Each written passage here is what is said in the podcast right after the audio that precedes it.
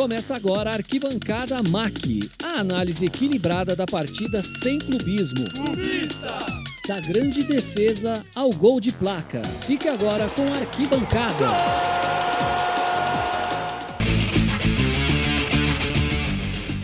Fala, meu querido ouvinte! Está no ar mais um podcast do Arquibancada MAC. Essa maravilha que não para nunca.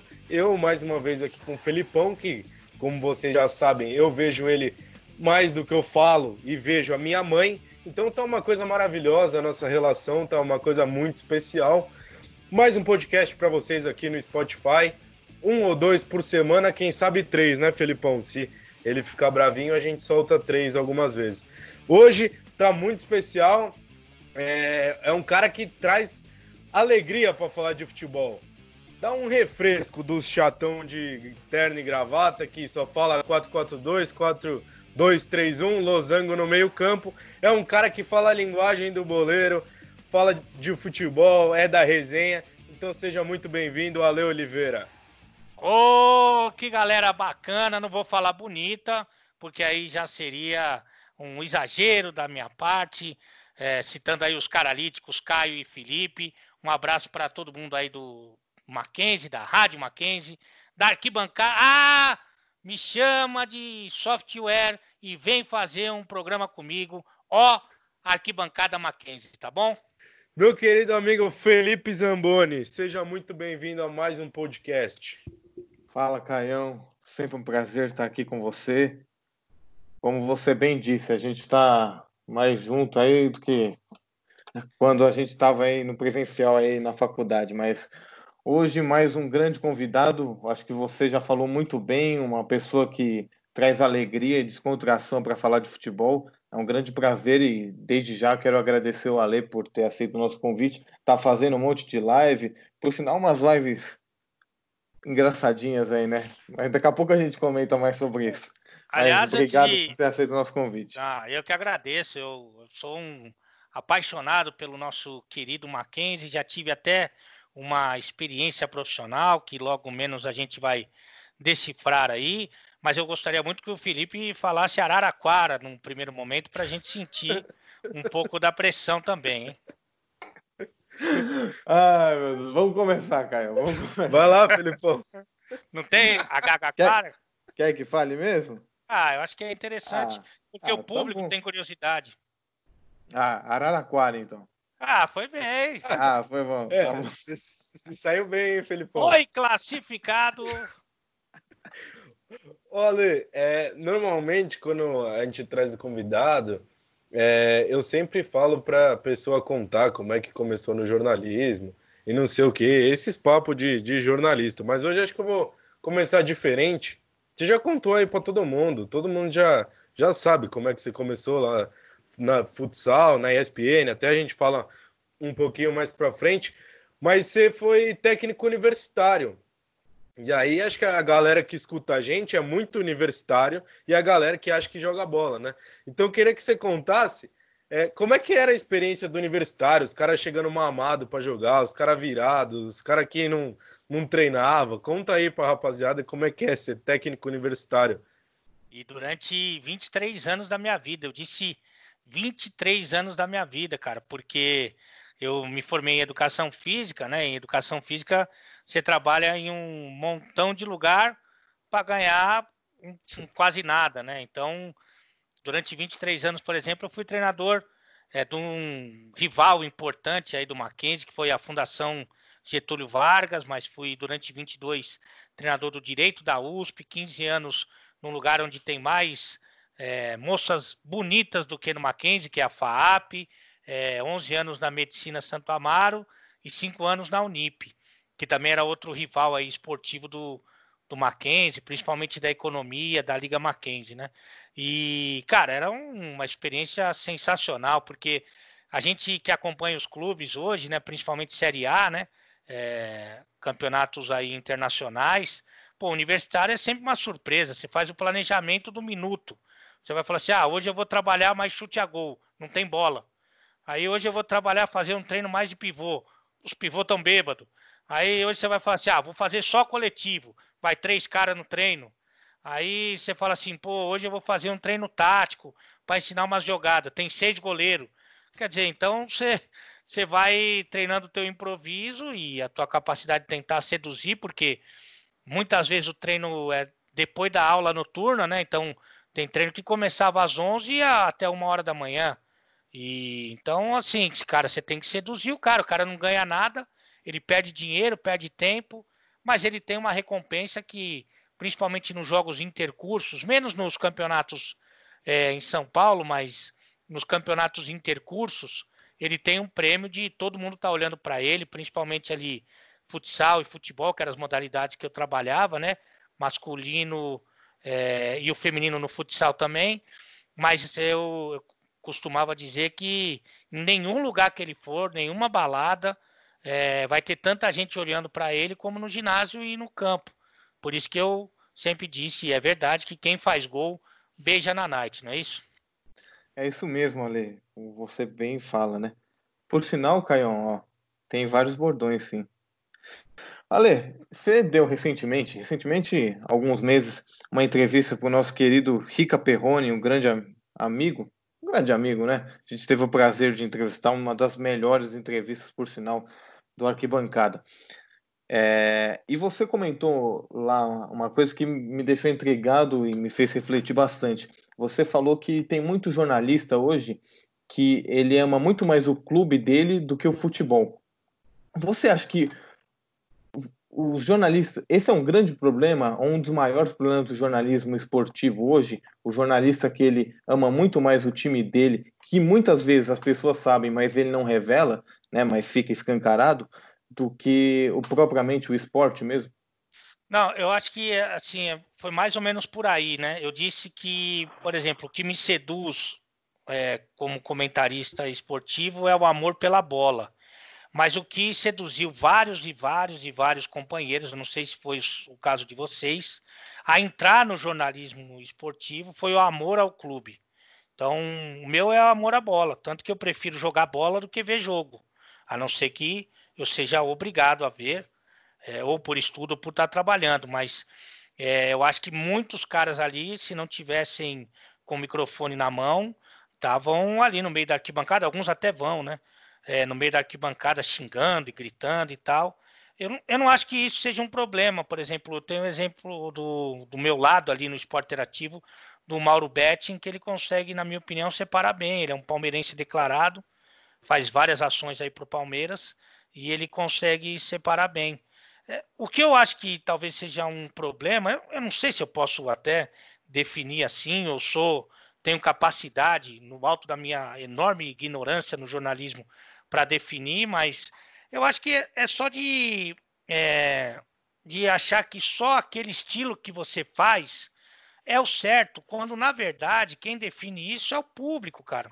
E eu acho que tem público para todo tipo de, de jornalista, ou de comentarista, ou de, de conteúdo, né?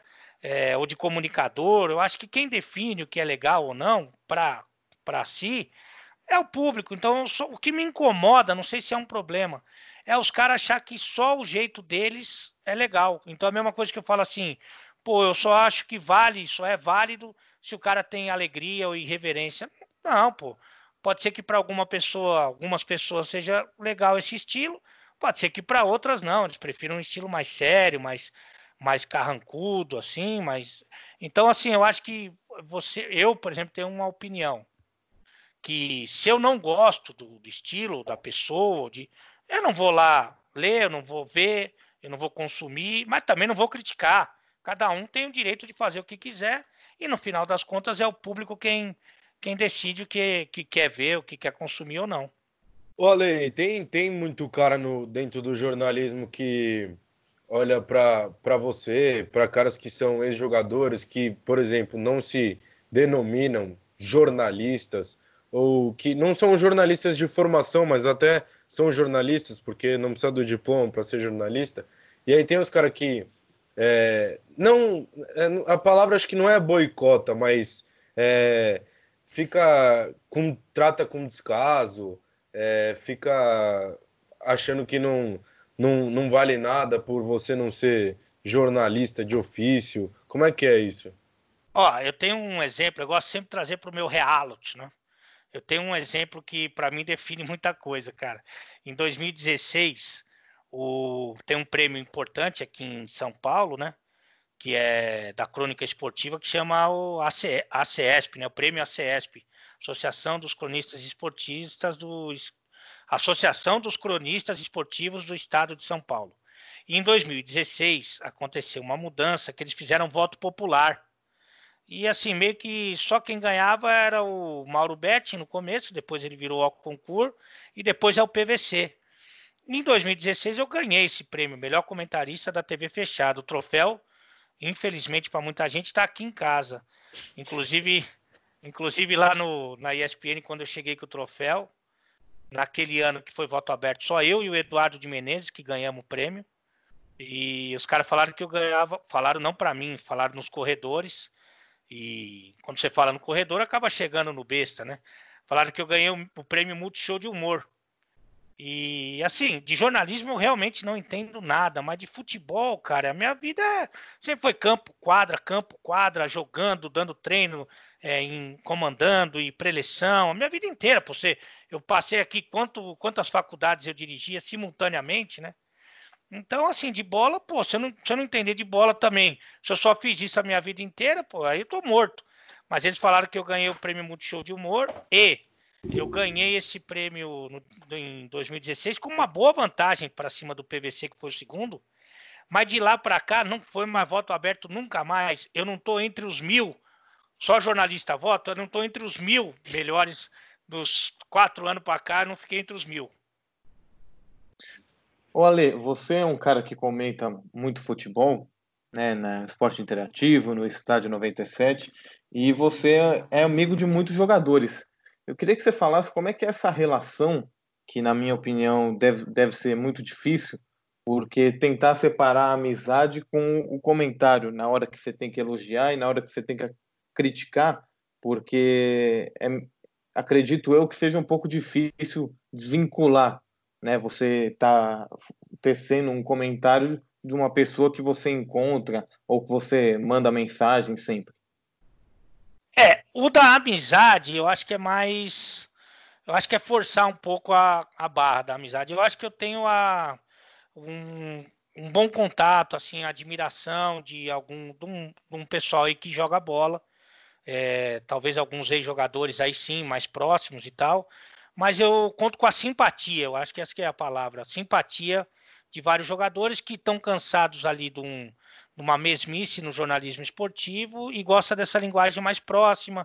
Eu também, depois que eu fui para o esporte interativo, porque na ESPN não me era permitido, eu fui convidado e participei de muitos jogos beneficentes. E aí você tem a resenha solta, você se aproxima dos caras, tem o pós-jogo que também é muito interessante, né? É, então você vai ficando mais próximo. Eu também não tenho a. Quando eu faço as resenhas, eu não tenho aquela obsessão por pegar uma declaração polêmica ou pegar uma coisa próxima ali do furo e tal. Se o cara quiser falar, ótimo, senão eu estou mais interessado ali nas, nas histórias, nas resenhas e tal. Então, acho que essa linguagem, eu acho que aproximou um pouco mais o jogador. Mas falar em amizade, eu tenho o WhatsApp de muita gente, muita gente que é que joga bem bola. E mas eu acho que a amizade é um pouco forçado, mas eu acho assim que essa relação, ela não, para mim ela não chega a atrapalhar. Tanto que tem um, um vídeo que eu coloquei no, no Instagram, que é um dos mais assistidos do, do, da minha página lá, que é no prêmio do Campeonato Brasileiro em dezembro do ano passado, que eu ia entrevistando jogadores, só tinha jogador do Flamengo, né? E eu consegui uma proeza, até com alguma violência é, é, de, de avaliação, de deixar cinco jogadores do Flamengo fora da seleção da CBF. Eu acho que eu fui recordista. E aí os caras que eu tenho mais intimidade é, vinham me cobrar. Eu tava ao vivo ali. Porra, não me colocou, tá de sacanagem, não sei o que, papapá. Mas nessa zoação, nessa brincadeira. Porque eu acho que eu dou o recado, eu acho que eu falo a respeito do jogador. É, tudo que eu tenho que passar de mensagem, de informação como comentarista, só que é de um jeito diferente, às vezes com analogia, às vezes com brincadeira, mas não deixo de firmar minha posição, porque eu sou muito fiel à minha profissão. Então, eu, eu falo de uma forma diferente, é, mas eu, eu deixo sempre o meu, o meu recado ali. O Ale, você é um cara que, como a gente já falou aqui, fala linguagem do torcedor, linguagem do, do próprio jogador mesmo, é, não, não fica naquele blá blá blá de sempre. Por que, que você não assume seu time do coração? É por conta da, do, de como o mundo está hoje, questão da, das pessoas não respeitarem e tal? Qual que é o, o motivo de você não contar? Porque, na minha opinião, assim, mais pelo seu estilo, não, não, acho que não te atrapalharia tanto, não seria um, um fator assim que o pessoal ia pegar no pé, tipo, só na brincadeira. É, Caião, eu para falar o bem da verdade, eu já não sou aquele cara fanático pelo, pelo meu time. Eu hoje em dia Mas você não era também antes ou você era? Eu acho que a minha vivência como atleta, ela tirou muito disso. Então eu joguei, por exemplo, futsal profissional, eu joguei pelo Palmeiras, pelo São Paulo e pelo Santos. Só não joguei no Corinthians porque eu não fui convidado, nunca fizeram proposta. E ali você convive com muito jogador, você vê muita coisa de dentro do clube, então isso acaba tirando um pouco.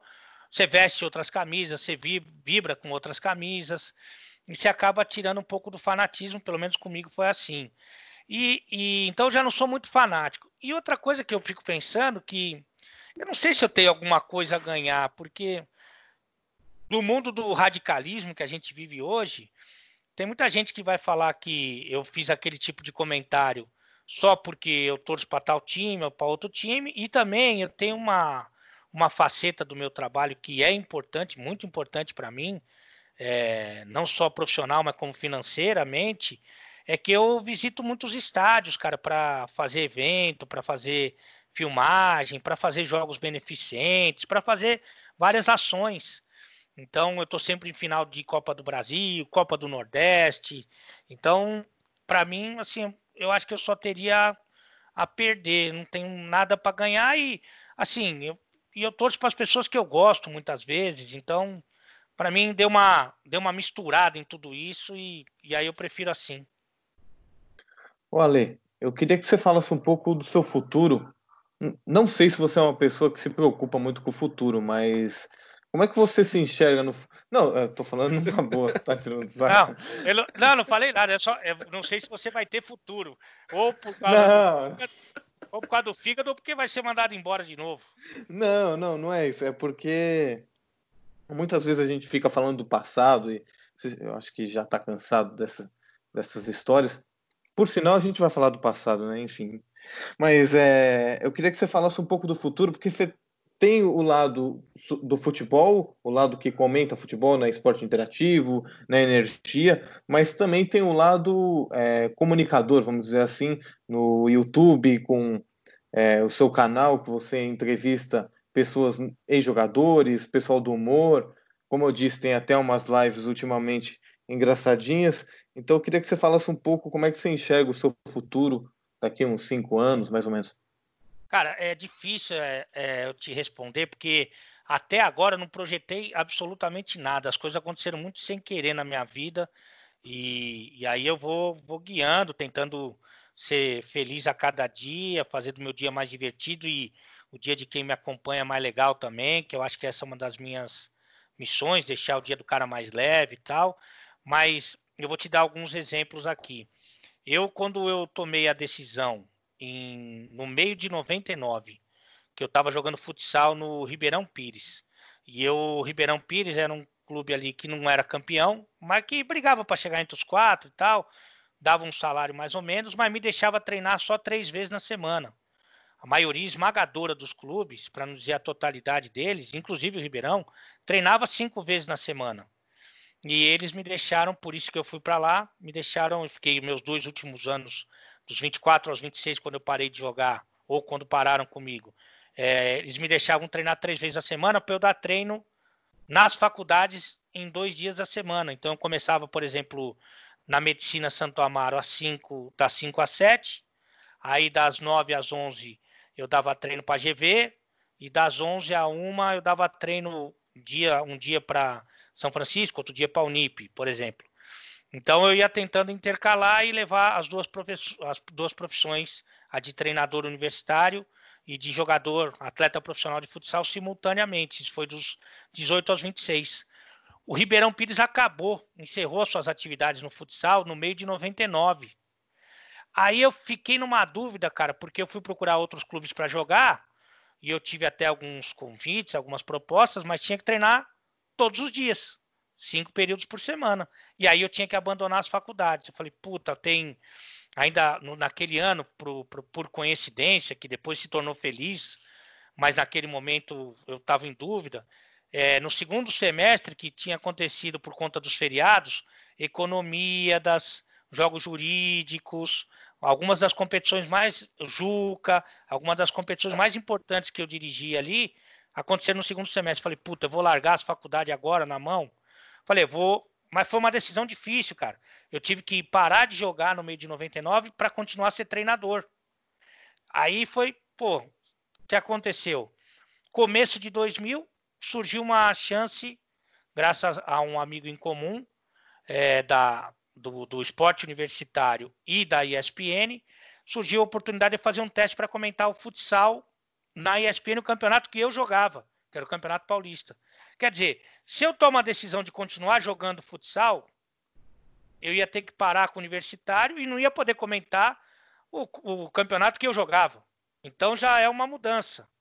Outra mudança que foi muito louca foi quando, depois de uns 7, 8 anos fazendo só o futsal é, na ESPN, é, surgiu uma chance de eu fazer três jogos da Copa São Paulo de Juniores. Eu acho que foi em 2007, por aí é, três jogos que ninguém queria fazer a Copa São Paulo, porque é 3 de janeiro, 4 de janeiro e 5 de janeiro, um jogo em Araraquara, um outro jogo em São Carlos, outro jogo em Araçatuba.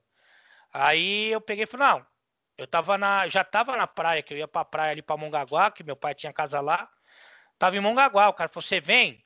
Puta, eu falei, meu, Copa São Paulo, meu, nunca tinha comentado futebol. Falei, ah, eu ganhava por jogo, né? Eu ganhava por evento. Cada evento que eu fazia, eu ganhava. Falei, ah, vou lá fazer esses três jogos. Aí fiz a Copa São Paulo toda. Quando acaba a Copa São Paulo, no dia 25 de janeiro, é, no dia 26, o Trajano me manda uma mensagem e falou: Ó, tem um jogo para você fazer do campeonato holandês no sábado. Falei, cara, Holanda eu só tinha visto a seleção jogar quando jogou contra o Brasil, que as outros jogos da Holanda eu não vi. Eu não tinha computador. Aí eu falei, pô, agora, agora que fudeu, cara. Agora eu não vou nem fudendo. Pegar essa Holanda aí, era Herevin, era Excelsior, os times ruins que ainda que eu pegava. Mas daí eu falei, pô, por evento eu vou. Peguei uns papel, acordei seis da manhã, fui lá para a ESPN e, e comecei a fazer outra decisão difícil. Como também em algum momento eu tive que escolher parar de ser treinador universitário. Com 40 anos eu parei. Faz sete anos porque eu estava atrapalhando os times que eu dirigia. Porque eu não conseguia mais ir nos jogos, nos treinos, por causa do, do volume da TV. Então as coisas foram acontecendo. Quando eu fui mandado embora da ESPN, a minha ideia era voltar para o universitário, porque eu não, não gostei do que aconteceu comigo. Acho que é um ambiente que não me agrada, o ambiente da imprensa esportiva. E aí eu falei assim, pô, vou, vou voltar para vou voltar para o meu métier ali, pro vestiário, xingar jogador, levar o, o, o time inteiro no puteiro. O que eu gosto de fazer é isso aí. Aí surgiu a proposta do esporte interativo, eu continuei e mudou minha vida. Assim, hoje eu tenho que agradecer demais o esporte interativo por ter acreditado em mim e confiado em mim e dado liberdade para mim. E, e, aí mudou minha vida. Quer dizer, então as coisas vão acontecendo. Eu acho, cara, que o que eu tento fazer, e até um conselho para quem é aí desse meio, que está começando, é pisar em todas as plataformas. Então, eu faço rádio lá na Energia 97 Estádio, eu faço a TV quando tem conteúdo, jogos, principalmente lá no, no na Tanner, né, com esporte interativo. Faço aí os programas do YouTube, do, do meu canal e do canal do, do Esporte Interativo, justamente para não ter que trabalhar. Então você vai pisando em todas as plataformas para não ter que trabalhar. Ô, Caio, posso só fazer uma rápida? Pode, vai. Você pensa em voltar a ser treinador ou não? Ah, eu acho que é muito difícil agora, difícil. né? Porque eu estou muito consolidado na. Mas na... mais para frente, assim ou, ou não? Sim, ah, eu acho... cinco anos. Quando eu comecei a falar de futsal e depois de futebol, eu me sentia ainda inserido, porque como eu fui treinador até os 40 anos, e o universitário ele te dá uma bagagem absurda, mas absurda, cara. Porque é só você, você é o roupeiro, o psicólogo, o massagista, você é o treinador, você carrega as roupas, você faz de tudo, cara. Você faz o cara rir, faz o cara chorar, pede pelo amor de Deus para ele não sair, faz tudo. Então, até os 40 anos, eu acho que eu estava preparado para, se precisasse, ser treinador. É, mas hoje em dia eu não, me, não tenho essa pretensão. Eu vejo muitos colegas comentaristas criticando, o, fazendo algumas críticas aos treinadores, mas não sabe dar um treino, não sabe. Ah, eu queria uma jogada. Que jogada, irmão? Fala uma jogada aí que você quer ver. Os caras falam jogada como se fosse, sei lá, do futsal ou do vôlei. Ou do... O que, que você quer? Fala para mim o que, que você quer, negócio. Você, você não sabe o que você quer, né? Então eu não me sinto capaz mais de ser treinador, a não ser se eu partisse para um reality aí, mais ou menos como fez o Fred, de ser auxiliar ou de ser treinador, aí eu acho que era uma, uma experiência bacana, mas assumir uma equipe eu acho que eu não tenho mais condição. Ô Ale, e quando você começou a ficar mais conhecido na ESPN ainda era técnico universitário, a torcida do Mackenzie cantava uma música para você, não cantava? É, aliás, eram várias torcidas, né? É, que cantavam. Eu não sei se qual, qual música exatamente que vocês é, se referem, mas uma que eu escutei muito, muito, muito é e, e, Reserva do PVC. Essa foi a que eu mais escutava, o que era uma mentira deslavada, porque se eu fosse reserva do PVC naquela oportunidade, eu estava feliz da vida. Eu era a última opção, era o cocô do, a mosca do cocô do cavalo do bandido. Reserva do PVC era o Calçade, era o Mauro César, então eu estava muito distante disso.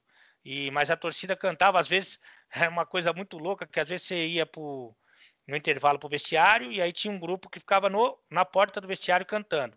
Aí acabava o jogo, porra, nos jogos universitários, economia também, você vai pro bar, o primeiro bar que está aberto, você já entra ali, já enche a tua lata, que é o mínimo que você pode fazer.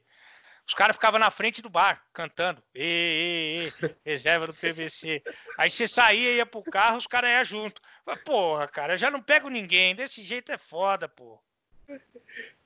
Olha, o, o, eu, eu vou já mostrar uma mensagem que um amigo seu mandou aqui.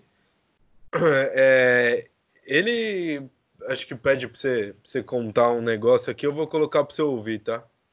Alô, galera do Arquibancada MAC. Pô, aqui é o Eduardo de Menezes e é sempre uma honra participar com vocês. Um ambiente muito legal, né? Eu sempre estou é, ouvindo, acompanhando vocês. Vocês estão recebendo aí agora Alexandre Oliveira. É, essa aí é uma figura, hein? Eu queria que vocês pedissem para ele contar a história, já que a gente está na faculdade aqui, lá no Papo de Faculdade, né? Arquibancada MAC para ele contar a história de quando ele era técnico do, do futebol, futebol de salão, é, das faculdades, das universidades. A história é quando um cara pedia sempre uma chance para ele, queria ser escalado, escalado, o Alê não escalava ele, quando o Alê decidiu escalar ele, cadê o homem? Conta essa história aí, Alê, um abraço. Cara, é muita, é, é muita história do, do futebol universitário, cara, que eu nem lembro de todas. E o Edu inventa muita coisa também. O Edu é o, o Amaral do, do, da comunicação, que ele vai inventando histórias e ele mesmo se perde nas histórias. Mas tem uma que foi aconteceu até no Economidas, que foi muito curiosa para mim e me ajuda em muita coisa no meu muito tudo que eu vivi, né, acabar contribuindo para o meu comentarismo esportivo bem mediano, né? É, tem uma que fala muito do tratamento, que, que tem muito colega também que fala do que todo mundo tem que ser tratado igual, que todo não é, todo mundo quer tratado igual. Você tem o bom, o bom é o bom, irmão. O bom é o bom. É na TV o bom é o bom. Tem coisa que o cara, esse cara que fala que todo mundo tem que ser tratado igual, ele não é tratado igual na TV. Ele só faz jogo bom, ele só viaja de primeira classe, o salário dele é melhor que os outros, ele chega a hora que ele quiser, ele escolhe o jogo que ele quer fazer, então, o bom é o bom, cara. Aí não tem jeito. E eu tive uma, uma experiência que foi muito curiosa nesse sentido. Eu tava lá no. Foi no Juca. Foi no Juca. Eu era treinador da FAAP. e a gente estava no Juca, e a FAP sempre foi um time forte aqui em São Paulo como liga, né? O Mackenzie é forte como liga, mas jogar, joga os campeonatos aqui em São Paulo separadamente, o que torna mais forte no intercurso. É mais fraco, menos forte em São Paulo, mas muito mais forte nos intercursos. Então o time de comunicação joga comuni como comunicação em São Paulo. O time de economia joga como economia. Aí vai para o intercurso, tem mais facilidade, entrosamento, enfim. E a FAP era mais liga, mas ia para os jogos também, foi para o Juca. Ia com seis, sete, que era. A gente pegava os que estavam jogando a liga e levava para o intercurso. E eu, no time do Juca, a gente deu uma sorte danada que eu peguei. O único atleta que eu peguei em todos esses anos de, de faculdade que era federado.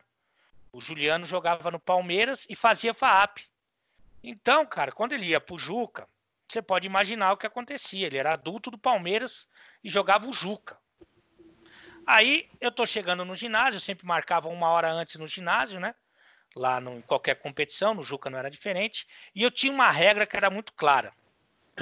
Não pode beber antes do jogo. Antes do jogo não pode beber. Depois do jogo, quer comer cogumelo, quer injetar na veia, quer ficar em coma alcoólico, eu não tô nem aí, porque eu vou estar tá, provavelmente num estado pior que vocês. Mas antes do jogo não pode beber, cara. Pô, não pode misturar os prazeres. Você jogar pela tua faculdade é um puta de um prazer, é uma honra monstruosa, como eu trabalhar também, ter a responsabilidade de dirigir um time é, universitário e tal. Então não pode beber antes do jogo, ok?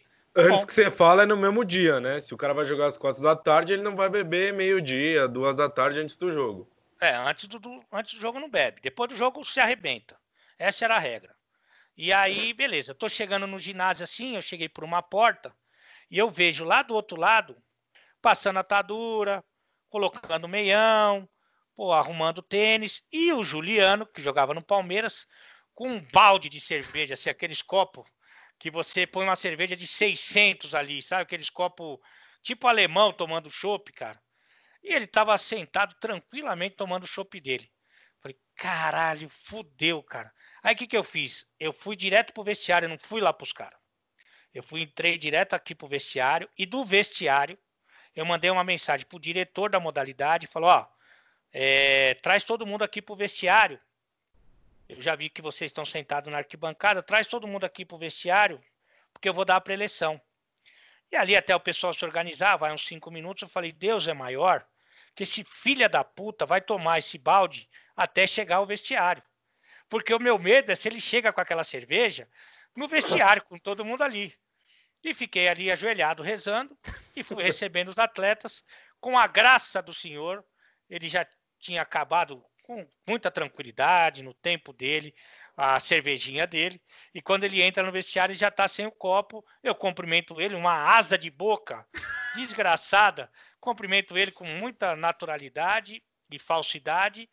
E como se nada tivesse acontecido, dei a preleção, fomos para o jogo. Ele deve ter marcado uns cinco gols. E acabou por ali, ninguém se tocou nesse assunto nunca mais. Juliano, eu te amo, me engravida de gêmeos. Porque cada um é cada um, pô. Se é um ruim que faz isso, irmão, puta, ele tava. Não é que ele tava cortado do jogo, ele tava cortado da faculdade. É motivo, né? É Porra. É aproveitar para cortar o ruim. Porra! Fala aí, Felipão. É, o Ale deu um migué, né, Caio? Deu um migué porque quando era bom. Se fosse o Romero, o que que acontecia, Ale? Se fosse o Romero? Cara, o, o do Romero é muito curioso, que, cara, como treinador universitário, eu tive vários Romero na minha vida, vários e vários e vários. Mas é, o que acontece é que quando eu entro no estádio 97, eu, te, eu tinha várias desvantagens. Né? Eu tive a honra de ser convidado de participar de um programa de muito sucesso, que já atingiu agora 21 anos de sucesso, e que cada personagem, nenhum deles foi contratado, né? diferente é, do meu caso, que o Sombra me contratou, é, representa um clube, né? e é torcedor de um clube. Eu não, eu sou falo que eu sou dos quatro, mas então eu saio em desvantagem, porque lá o torcedor do Corinthians liga para xingar o do Palmeiras, do São Paulo liga para xingar o do Santos. E eu fico ali, meio, meio ali, né? Então eu já estava numa desvantagem que eu não tinha um clube, eu tinha todos, mas não tinha nenhum. E era um momento em que o Romero estava em alta ali no, no Corinthians, né? É, é, campeão, artilheiro da arena e é, titular do time e tal.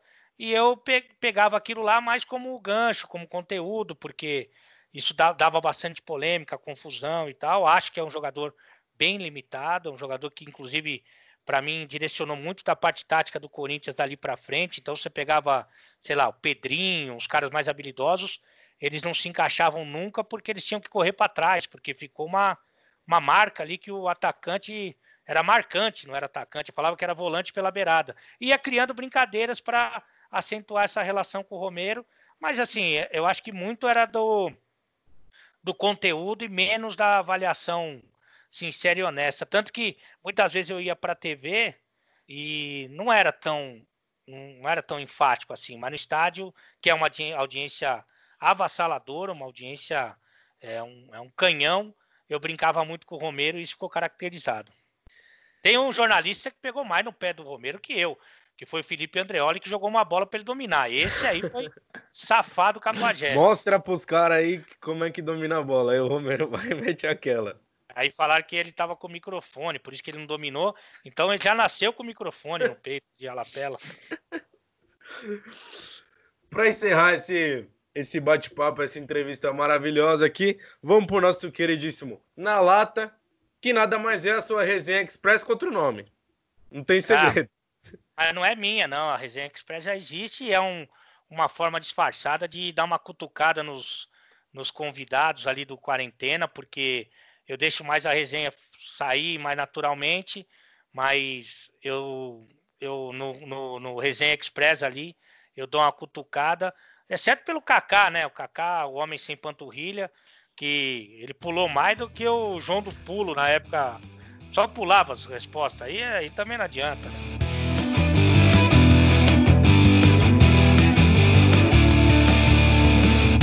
Na lata. Futebol ou futsal? Pra quê?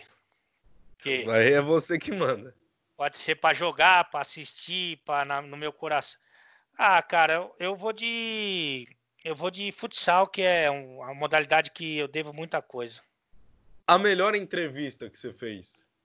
A melhor, que eu, a melhor, melhor, melhor, foi acho que do Fábio Porchat, cara, que eu fico ali entre o Fábio Porchat, o Rafael Portugal e o Marcão, mas fica entre essas três, mas o Porchat foi de uma generosidade, que é um cara gigante, né, cara? Mas ele, ele entrou tão no clima assim que me deixou apaixonado. Fora o que ele comeu nessa entrevista, né? É, é brincadeira. Deu um prejuízo ali pro Flavinho, que é o dono dos bar da Vila Madalena, que eu vou te contar. E a, a pior que você fez, que não, não te rendeu nada? Ah, tem uma do Léo Moura, que eu nem, nunca nem falei isso com ele, não conheço ele, nunca nem foi pro ar a entrevista, porque foi uma cagada geral. e você sabe, vocês, se não sabem, vão saber, TV tenta fazer economia com tudo, cara, com tudo. Então, você ter uma ideia, eu fiz o programa de placa pela manhã, peguei um avião para Porto Alegre é, de tarde, fui para o CT direto. Aí eles marcaram a minha volta para São Paulo no último horário para tentar aproveitar o máximo que eles pudessem é, para trabalhar no dia seguinte. Então não tinha nem lugar para dar uma cagada. Se for pensar, não tinha horário para almoço, nada. Você saiu do programa, vai para o aeroporto, do aeroporto vai para o CT do Grêmio, do CT do Grêmio, você vai para o aeroporto e vai para tua casa dormir umas três horas para trabalhar no dia seguinte. E aí eu fiz uma entrevista que eu marquei com o Jeromel, o Jeromel zagueiro, o Agostinho da Grande Família. Pô, fiz a entrevista, pô, cara super legal, generoso, bacana. Acabou a entrevista, o pessoal da produção falou, ó, marcamos mais uma aí. Eu, Como marcaram mais uma? Não falei com o cara, não sei quem é o cara. Não, marcamos com o Léo Moura. Falei, puta, cara, eu preferia. Eu já não sei entrevistar ninguém. Se o cara não gosta de mim ou não quer estar tá ali, a entrevista é uma merda. Vocês já devem ter pego o cara que, que veio participar e que não tava na pegada, tava uma tiriça monstra, tava no. Parecia o Wesley quando jogava no São Paulo, assim. Nossa. Então, eu falei, pô, eu acho que pode ser perigoso. Não, Léo Moura é uma gente boa. Pô, Léo Moura é gente boa pra caramba. Agora, eu não sei se ele tinha alguma herança da minha parte de comentarista, ou se ele estava num dia ruim, ou se ele não me conhecia também. E eu cheguei e falei: Ah, Léo Moura, o nosso lateral cachumba, quando desce é um perigo. Pô, ele nem mostrou o piano. Léo Moura, que é o soldado de guerra, vai, mas não sabe se volta. Cara, não mostrou um dente. Aí eu falei, puta, acho que fudeu, né, cara? Porque essa é uma parte simpática ali da, da abertura da resenha. É pra quebrar o gelo, né? É, pra quebrar. Aí eu fiz uma, puta, seco. Resposta seco. Fiz duas, seco. Na terceira eu falei, esse foi o Léo Moura que esteve aqui com a gente, mas não. Já fazendo a cinco dedos, aquilo. E aí acabou não acontecendo a entrevista. É, foi a única vez que eu. Foi a única vez que eu não marquei também. Então, acho que deu essa, essa, esse rolo aí, porque eu produzo tudo que eu faço. Desde férias com a Lê, é, Copa E Games que eu estou fazendo agora, é, quando tem convidado para de placa, quando tem convidado para Lê Responde, para quarentena, eu que faço esse trabalho de, de produção, justamente uma das vantagens de ter uma boa relação. Hoje, graças a Deus, eu mando, não, às vezes eu não tenho o WhatsApp do cara, mas mando no direct ali. Muitas vezes o cara tem a boa vontade e a generosidade de participar, e isso não tem preço, né? Alguma entrevista que deu merda por alguma coisa que o cara falou? Olha, é... eu, não, eu não sei se eu me lembro assim de alguma coisa mais relevante.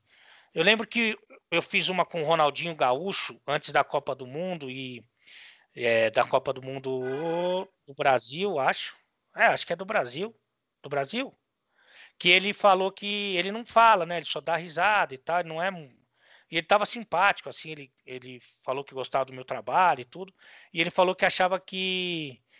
É, é o Felipão, que o Felipão devia levar o Luan do Grêmio. E aí é, porra, é um craque, né? Melhor jogador do mundo que se posicionou é, falando de um jogador. Mas isso aí não deu merda. Agora, é, não consigo me lembrar de nada assim que tenha que tenha chocado muito assim. O que eu fiz e que eu não faço mais é esse negócio de dar a notícia, de dar o furo, né? Como o pessoal gosta de falar, que isso aí eu não faço mais, porque. Por causa eu, lá do Rogério, né? Rogério Ceni que eu, eu tava tentando identificar, porque eu sempre entendi o Rogério como um bom treinador, e hoje ele tá, tá mais que consolidado nesse, nessa nova profissão. E eu não entendia porque que ele não conseguia fazer o time de São Paulo jogar. E aí uma pessoa importante lá do clube falou que no intervalo lá ele jogou a prancheta no chão e pegou no Cícero. E aí eu fui tentar, a partir desse, desse pedaço da história, saber se o Rogério não estava com uma boa relação com os jogadores, porque daí você pode ter o conhecimento que for. Se você não tem uma boa relação com os jogadores, você não vai conseguir fazer um grande trabalho. Então a prancheta que pegou no joelho do Cícero era só um pretexto para especular sobre o problema ou não de relacionamento do Rogério com o grupo. Isso aconteceu, é verdade, mas como eu não sou um, um fofoqueiro aí, no, no, bom, em qualquer sentido, eu não perguntei se a prancheta veio para lá ou para cá, se pegou no joelho direito ou esquerdo, se não. Eu não só falei, pô, então pode ser que a coisa esteja feia lá. Porra, mas isso deu uma confusão, cara, porque Teve até colega ex-jogador argentino que falou: pô, isso acontece no vestiário, que o cara tá, o cara que fala isso não conhece vestiário. Pô, quem não conhece vestiário é jogador profissional, que nunca foi num Economidas, num Juca, que você tá dando a preleção, tem três pessoas cagando, chega o bêbado e vomita no meio da tua prancheta, que eu já levei, por exemplo, puta na preleção para entrar junto com o time, para para os moleques entrar mais animado. Esses caras profissionais não conhecem vestiário. Eu conheço vestiário. Porra, eu já dei preleção em, em negócio que ficava em baia de cavalo. Eu, porra, já dei preleção em banheiro feminino, não vou falar agora o nome, que o meu auxiliar tava bêbado, tava caindo de bêbado, que eu falei para ele ir na cervejada para ver se tinha alguém. Ele bebeu toda a cerveja da cervejada. Aí a gente foi fazer a preleção no num, num, banheiro feminino, não era nem um vestiário, e as meninas entravam para mijar. Ele bêbado foi lá e botou o celular embaixo da, da, da porta do banheiro feminino para filmar a menina. Aí a menina pegou o celular dele e jogou no, na privada. Aí ele queria arrombar a porta para bater na menina, chegou o namorado dela. Isso tudo na preleção. Agora, eu quero ver que jogador profissional enfrentou esse clima na preleção no vestiário. O cara vem falar que eu não conheço vestiário. Pô, prancheta no outro, voava. Porra, voava tudo, pô. E aí, eu, esse negócio de dar furo eu não dou mais. Um sonho que você ainda tem na carreira? Ah, eu acho que é fazer uma final da Champions League em loco, né? No, quando eu estava na minha, na minha outra emissora lá, que eu trabalhei, eu ficava sempre nas fases preliminares. Não que eu não ache importante as preliminares, mas você não passar da preliminar te dá até dor de cabeça. Você fica com saco desse tamanho.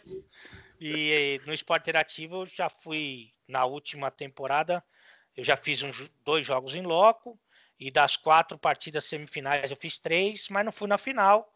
Então acho que participar de uma decisão de Liga dos Campeões deve ser um momento mágico, especial, e eu tenho esse sonho ainda. E o, o jogo mais marcante que você fez? Ah, sem dúvida alguma, disparado, é, foi Juventus e Atlético de Madrid, que foi o meu primeiro jogo de Liga dos Campeões na temporada passada. E para minha felicidade, o jogo ainda foi do caralho, porque não sei se todo mundo se lembra, o Atlético ganhou a primeira das quartas de final em Madrid 2 a 0. O Simeone mostrou o pacote, inclusive, para o torcedor. Aí vai para Turim, o Cristiano mete três gols e classifica a Juventus 3 a 0 em cima do, do Atlético. Puta emoção, e já foi uma emoção muito grande para mim. Inclusive, eu, eu chorei lá na, na minha primeira participação, porque eu veio na cabeça toda a história que eu fui demitido, que fui é, que eu queria sair, que eu queria voltar a ser treinador. Então, esse jogo foi maravilhoso. É, foi um jogo inesquecível, mas gostaria de fazer uma observação, deixar um asterisco aí, porque antes da, da parada e da paralisação, a gente fez o primeiro Grenal da Libertadores pelo Facebook da Comebol, eu e o André Henning, e foi o recorde de visualização no Facebook mundial. Então foi também uma partida especial, mas nada se compara a esse primeiro jogo em loco da Liga dos Campeões. Um amigo que você fez no jornalismo? Pô, o André Rene é um cara que eu não não esperava que, que eu fosse ter essa amizade toda e hoje ele é, o, é um cara muito, muito próximo. Não é o meio em que eu tenho, tenho os amigos. Meus amigos não são daí. Meus amigos são do futebol, do lado subóbito que eu jogo.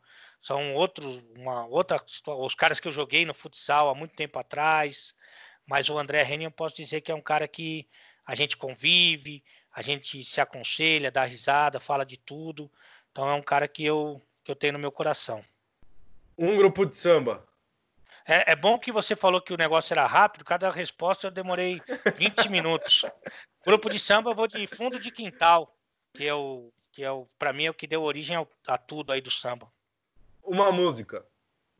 Eu gosto daquela até não tô mais casado, pela citou tenho mais, mais separação do que, do que demissão na minha vida, mas eu entrei na igreja com respeito quem pôde chegar, onde a gente chegou. Oh, mas não foi na igreja também, foi num salão que o casamento foi espírita. No caso aí da noiva, espírito de porco também. o Felipão ou Luxa? Puta, eu respeito muito o Filipão, mas o, o futebol que eu me agradou mais, no melhor de cada um, foi do Luxemburgo. Tite ou Renato? Tite, mas aí eu tenho, acho que tem, o Tite tem uma vantagem importante aí, Tite. Saída da ESPN. Decepção. É, tinha pessoas ali que eu convivia, que eu, que eu achava que eu tinha uma boa relação e que foram é, muito desonestas comigo, assim, né? E então acho que decepção é o que é o que define. Para você, esporte interativo é? É uma é um recomeço ali e um recomeço de muito sucesso porque eles acreditaram em mim do jeito que eu era, deram oportunidade de verdade e ainda eles têm uma rede social que é um absurdo, né, cara? Que os caras são animais, né? Me botaram no YouTube, então me projetaram verdadeiramente acreditaram no meu estilo de falar de futebol. Então, pô, é um, é um. É, como a gente fala no futebol que tal treinador é o pai, pô, vai, vai lá com o paizão. O esporte interativo foi um pai e uma mãe para mim. E o estádio 97? Ah, um canhão, cara. O estádio 97 é um canhão, é impressionante. Todo mundo ouve o estádio. Parece que é obrigatório ouvir o estádio 97. Então, para mim, um canhão define o, esse programa. E para quem gosta de futebol, devia ser mesmo. Felipão, faz uma aí que eu sei que você não se aguenta, e daí eu vou para a última. Uma não, três. Desculpa. Desculpa, mas é três. É... Ale, é... uma dúvida que eu tenho. Tem muito jornalista que é a favor do quanto pior, melhor? Tem, tem bastante. Eu não sei se muito jornalista, mas tem. Tem jornalista que sim, que acha que, que é por aí. Você definir uma palavra, fala sério. Pô, histórico, cara. Histórico. Fala sério foi muito sem querer. Foi uma ideia que o Jean Odd, que continua lá na ESPN, teve. Ele era o, o chefe do site lá. E o que acontece é que nos intervalos do. do acho que era bate-bola já que a gente fazia eu sempre trazia muito caos, fazia placar moleque, fazia escalação, fazia brincadeira. Muitas vezes, ó, o Valentino Rossi passou aí. Selvagem da motocicleta. É, eu fazia muita palhaçada no intervalo e ele queria transformar isso num programa. Só por causa do intervalo. Para mim tudo foi um, tudo para mim era um vestiário, né? O camarim, o, o intervalo, tudo era um vestiário. E aí ele queria transformar isso num, num programa do site. E queria que eu falasse, olha, queria ver se ele queria me fuder, o Jean. Ele queria que eu falasse mal, tipo, faz, fizesse críticas, levasse ao ar quem falava besteira na ESPN. Tipo, o cara falou o nome do jogador errado, o comentarista falou que não sei quem ia ganhar e tomou uma goleada. Falei, olha, Jean, aí você, não só você me fode, como você limita muito o, o, nosso conteúdo. Pode ser que tenha, tenha semana que só tenha duas besteiras, e aí você tá morto com o programa. Então vamos falar do mundo, tudo que aconteceu de curioso no mundo. Nunca falei da. Quer dizer, falava das, das cagadas da ESPN, mas coisas engraçadas, né? E eu também preciso de um apresentador para me levantar a bola. Porque eu não, nunca apresentei nada e preciso que alguém me dê uma deixa, né? E aí que eu pensei, aí eu que pensei no nome do Rômulo Mendonça, que é sensacional, é um gênio. É, talvez ele não seja exatamente esse cara de levantar a bola, ele é muito protagonista. E aí eu fiquei com ele o quanto ele aguentou. E depois a gente colocou o Eduardo de Menezes, que já tem mais esse perfil, fala sério, foi histórico, foi mágico, sensacional. Infelizmente, ele a ESPN não deu continuidade por preguiça e incompetência, mas ele foi maravilhoso. A última para o Caião finalizar. Você tem saudade do sofá do bate-bola? Cara, eu, eu, você sabe que o meu Instagram, até eu conversando com alguns caras importantes aí do, das redes sociais, tem bastante. Não sei se eu não gosto muito dessa palavra, mas tem bastante coach aí, né? Tem bastante cara que entende da, da ferramenta de verdade. E o meu Instagram é um fenômeno para eles, né? Porque vai chegando a um milhão e meio. Eu nunca fiz um sorteio, uma hashtag, nunca segui uma regra do que eles falaram. O que eu coloco ali é o que eu gosto de ver. E eu gosto de ver meu Instagram. E tem momentos ali do sofá do bate-bola que eram sensacionais. O programa atingiu picos de audiência que ninguém esperava. E principalmente de sexta-feira, né? Que tinha um decreto e tal, mas era. Só que eu, é, eu vi tanta coisa ali, cara, da época da minha saída que me deu uma desanimada e, e aí me deu uma brochada muito grande, mas evidente que ali foi o início de tudo e onde eu, onde eu me projetei realmente e, e eu vejo, eu prefiro ficar com os momentos ali do, do meu Instagram porque eu fiquei muito chateado com tudo que aconteceu. Ô Caião, desculpa, mas eu vou ter que fazer mais uma. Ih, cara, é... quer te derrubar, cara, do programa. Se quiser eu saio Tem... aqui, hein? Não, não, não. Para com isso. Parece, Tem parece, al... vocês estão no, parece que vocês estão no bate-bola da ESPN, pô. Tem algum um amigo derrubar da... o outro. É? Tem algum, tem algum, tem algum amigo da ESPN que Cara, ainda eu... guarda? Não, eu falo bastante com o Edu Menezes, já falei mais. Eu falo com o Edu Menezes, que é um resistente lá, né? Do, ele tenta fazer mais ou menos um papel que eu fazia. Muita gente até faz comparações e tal, porque, enfim, mas é um cara que eu já convivi mais, mas que eu tenho muita consideração. É, tem alguns caras que eu respeito demais, que, que trabalham lá, que eu respeito, mas não tenho é, relação de amizade, como por exemplo o Amigão, é um cara que eu respeito muito. O Amigão é aquilo mesmo que parece, é um cara sensacional. Eu respeito demais o Mendel, que passou por um drama pessoal e é um cara com um coração enorme, um cara sensacional. É, talvez eu vá cometer algumas injustiças aqui de memória. Ah, tem o pessoal do Resenha, que não é exatamente da ESPN, mas que participa, que eu posso dizer que eu tenho amizade com todos ali, que são, são é uma turma bem bacana. Tenho muito respeito pelo Rogério Vogan, também, que é um cara que eu gosto bastante. Tenho muito respeito pelo Calçade, também, que eu acho que é um, um cara que é bem estudioso, assim, que é um cara bem bacana. É, são mais esses caras aí que eu, que eu que eu me lembre assim, mas pode ser que eu tenha esquecido alguém. E aí, para finalizar, Ale Oliveira é? Você sabe que eu não consigo nunca responder as tuas coisas rápido, né? Então, é que eu sempre lembro de alguma história que eu acho que vale a pena. É...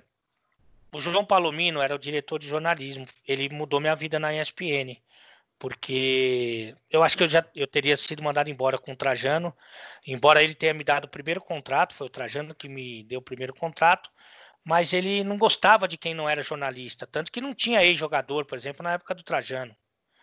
Então a minha vida mudou muito com a chegada do João Palomino, ele me deu mais espaço, ficou mais atento à reação do público e tal, e, e, e a gente teve algumas conversas muito interessantes, três em particular, que, que vai, vai me ajudar nessa resposta aí a me definir. É, ele chegou para mim e perguntou três coisas que ele falou que mudou minha vida. Ele perguntou como é que ele, como é que eu espero que o público me, me veja, que me reconheça.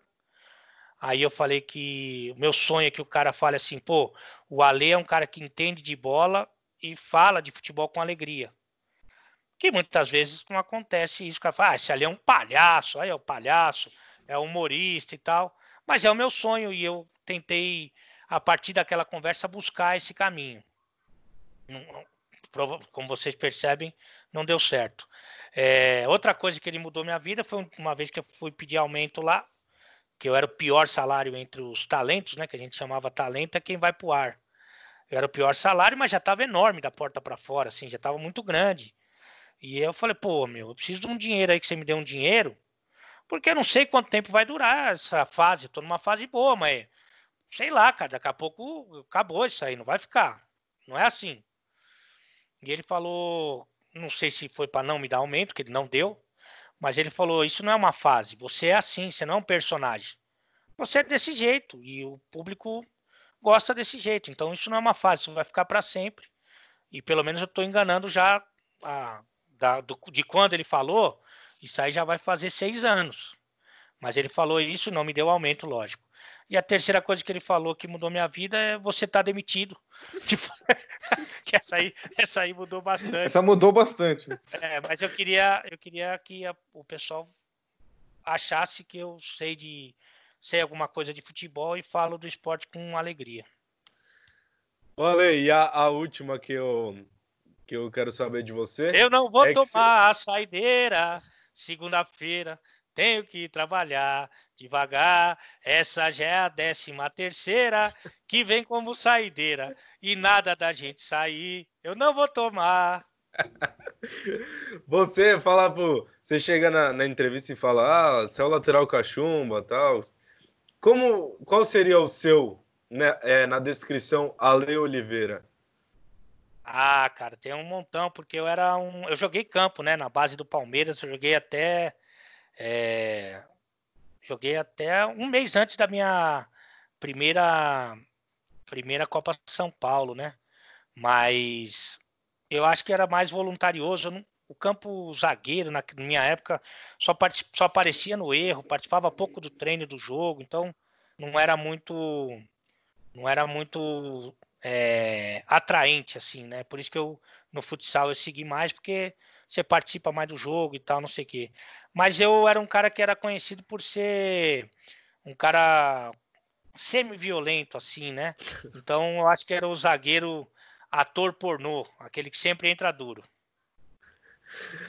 Aí, Felipão, encerrando aqui mais uma entrevista, suas considerações finais, meu amigo. Agradecer, Caião. Obrigado mais uma vez por estar aqui com, com você, mais um grande podcast. Agradecer ao Ale. Ô, calma, velho. Esses caras, vou te falar um negócio. Você é... fazer um. Quando acabar isso aí, precisa fazer um churrasco para unir o grupo aí que tá, tá dando uma quebrada. Não, o, o, o, grupo é unido. O problema é que o grupo briga a cada cinco minutos, entendeu? Você não conhece os outros dois que tem aqui. Penápolis e Marília, como é que são? Mas é, queria agradecer o Alê. É, eu não sei se ele sabe ou não, mas já passou bem do tempo aí que a gente tinha estipulado. Mas queria agradecer por ter aceito nosso convite e, e queria já convidá-lo, né, para quando voltar essas coisas no segundo semestre, já que ele falou do Mackenzie, para ele ir lá no nosso estúdio contar as histórias, porque eu imagino que ele deve, tá, ter muita história e, e o público gosta de uma história. E também lá, cerveja é o que não falta naquela região. Então a gente faz o nosso programa e depois a gente paga o que você quiser. É, e ali é uma região rica de feição, abençoada de feição, eu diria, que me agrada bastante. Eu queria é, eu agradecer o convite, pedir desculpas, porque eu acho que o programa iria ao vivo às sete da noite, né? Se não, se não me engano. É, normalmente, no período quando tá oito, tudo é, valendo. É, oito horas. Isso, isso. É, e eu saio do estádio oito, oito e pouco, né? Do estádio 97. E hoje que eu consegui uma folguinha aqui para fazer algumas gravações, não só de vocês, mas de, de outras pessoas e também do esporte interativo. Então eu estava devendo isso para vocês. Quero pedir desculpa pela, pela demora, mas demorou, mas nasceu. Pô, foi bom demais, Ale. Muito obrigado. Acho que você é, é, um exemplo para gente, assim, uma inspiração que é, é o que eu falo aqui. O Felipão gosta sempre de lembrar que eu não sou muito fã do, do engravatadinho, bonitinho e engessado. Então acho que é, você é um cara que consegue passar como você mesmo falou, futebol com alegria é, é um exemplo aí pra gente. E então só queria agradecer por, por ter aceitado o nosso convite, pelo tempo aí que foi com a gente, que a gente sabe que já passou do horário que a gente tinha combinado. Não, mais uma vez reforçando que torço muito pelo trabalho de vocês e que eu estou à disposição. Qualquer coisa é só gritar. Valeu, meu querido ouvinte que nos escutou até aqui. Mais um podcast, Felipão não batemos a marca dos 40, 50 minutos nunca, hein? Então. Não, não, esse a gente já desistiu já. Já e continuemos de... assim, porque a conversa é boa. Sonoplastia e vinhetas do meu amigo Guilherme Cunha. É sempre um prazer estar fazendo esse podcast. Até a próxima. E quando pisar no terreiro, procure primeiro saber quem eu sou. Respeite quem pode chegar onde a gente chegou. Oh, respeite quem pode chegar onde a gente chegou.